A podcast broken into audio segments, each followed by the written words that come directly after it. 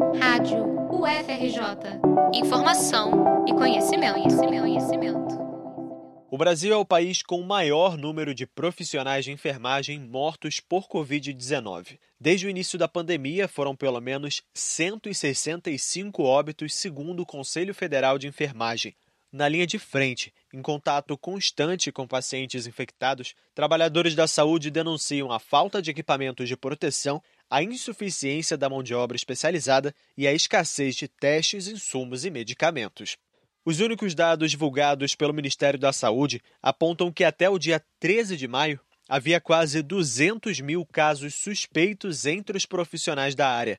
Desses, 34% eram técnicos ou auxiliares de enfermagem e quase 17% eram enfermeiros. Na rotina das mais diversas unidades de saúde em todo o Brasil, alguns procedimentos são particularmente mais arriscados, como o momento da intubação dos pacientes, a reanimação em casos de parada cardíaca e a retirada dos equipamentos de proteção individual ao fim da jornada de trabalho.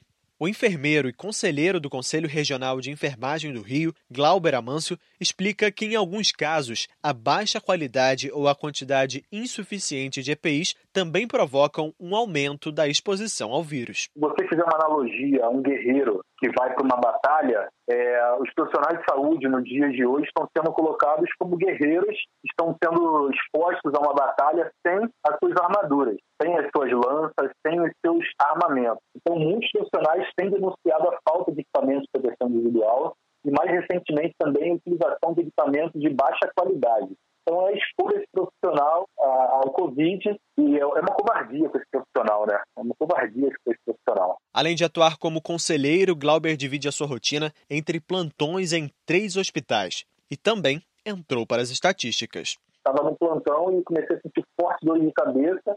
A minha esposa tinha positivado, minha esposa tinha feito o exame, tinha dado positivo. Ela também é técnica de enfermagem.